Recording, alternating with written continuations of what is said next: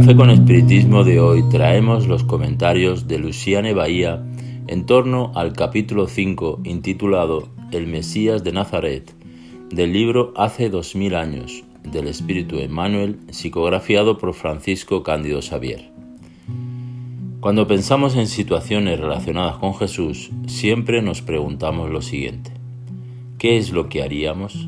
¿Estaríamos nerviosos? ¿Sin palabras? ¿Seríamos capaces de mirarle cara a cara? ¿Cómo es encontrarse con Jesús? La literatura espírita nos presenta innumerables encuentros. Por ejemplo, Jesús y María Magdalena, y Juana de Cusa, y la mujer samaritana, y la hemorrágica, y la apelante cananita.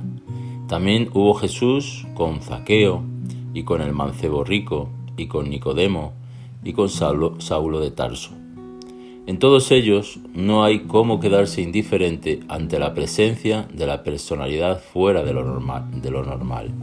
Siempre hay un revivir de la propia vida, reflexiones profundas sobre lo que se vive, que podríamos transformar a partir de ahí y siempre para mejor.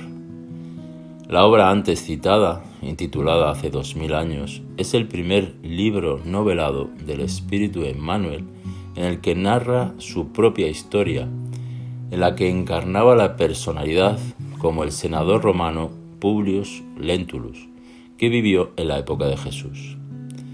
En esta obra, en el capítulo 5, intitulado El Mesías de Nazaret, existe la narrativa emocionante del encuentro entre Publius y el Cristo, pues, en virtud de la enfermedad de su hija Flavia, que contrajo la lepra, el senador y su familia establecieron residencia en Palestina para intentar el auxilio efectivo del tratamiento de la niña después de haber intentado otras intervenciones que no fructificaron.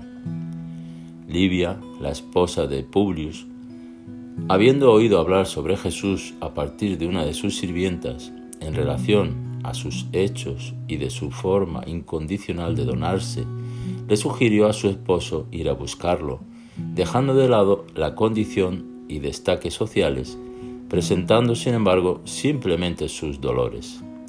El senador terminó estando de acuerdo, pero decidió ir a buscar a Jesús al final de la tarde a la orilla del mar de Tiberíades, lugar en el que el maestro acostumbraba a predicar simulando un encuentro casual. Y siguió preguntándose lo siguiente. ¿Dónde estaría el profeta de Nazaret en aquel instante? ¿No sería un engaño la historia de sus milagros y de su encantadora magia sobre las almas? ¿No sería un absurdo buscarlo a lo largo de los caminos, abstrayéndose de los imperativos de la jerarquía social?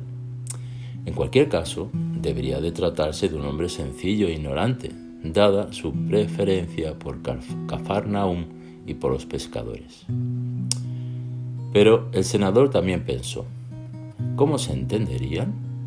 Jesús me hablaría en el aramaico normalmente usado en el Tiberíades. Sin embargo, algo más curiosas fueron las emociones experimentadas por Publius, pues éste estaba, como había planeado, casualmente caminando a la orilla del lago de Genesaret, aparentemente sin pretensiones, para tal vez ni encontrarse al profeta carpintero. Pero, ¿por qué tan profundos desacuerdos le envolvían? Emmanuel describe sobre sí mismo lo siguiente. El senador sintió el corazón perdido en un abismo de dudas infinitas, escuchándolo palpitar en el pecho de forma desacompasada. Una emoción dolorosa le compungía ahora las fibras más íntimas del espíritu. Se apoyó insensiblemente en un banco de piedras cubierto de zarzas y se dejó caer ahí, sondando su ilimitado pensamiento. Nunca había experimentado una sensación igual, sino en un sueño memorable que sólo le relató a Flaminio. Se acordaba de los menores hechos de su vida terrestre, figurándose haber abandonado temporalmente la cárcel del cuerpo material. Sentía un profundo éxtasis ante la naturaleza y de sus maravillas, sin saber cómo expresar la admiración y el reconocimiento de los poderes celestiales, tal era la clausura en que siempre mantuvo su corazón inflexible y orgulloso. De las aguas mansas del lago de Genesaret le parecía en ese momento emanar suavísimos perfumes que se juntaban deliciosamente con el aroma acreste del follaje. Qué interesante que Manuel sintiese todo eso. Son los efectos de la presencia de Jesús, de su magnetismo. Recordemos que Emmanuel revisita los acontecimientos de su experiencia terrestre. Ya hemos oído hablar que es muy normal que ante la aproximación de la muerte o ante un peligro inminente o ante una situación excesivamente peligrosa, el recuerdo enflases de forma muy rápida de los hechos que hemos vivido en la existencia. ¿Y el senador estaba ante la muerte? Parecía que sí lo estaba. Por lo menos estaba ante una oportunidad singular en su historia espiritual. Un encuentro con Jesús capaz de conducirle a otra forma de vida, con la muerte del orgullo, de la vanidad, para el renacimiento de sí mismo, renovándose de dentro para afuera, viviendo en una nueva realidad, que es una mirada humilde y de igualdad ante los que estaban a su alrededor, es decir, una invitación a la vivencia de la fraternidad.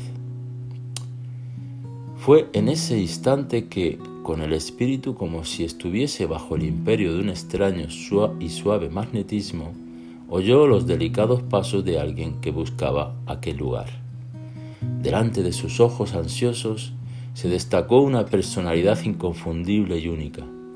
Se trataba de un hombre aún joven que dejaba aparecer unos ojos profundamente misericordiosos, una belleza suave e indefinible Largos y sedosos cabellos adornaban su semblante compasivo, como si fuesen hilos castaños, levemente dorados por una luz desconocida. Una sonrisa divina, revelando al mismo tiempo bondad inmensa y una singular energía, irradiaba de su melancólica y majestuosa figura una fascinación irresistible.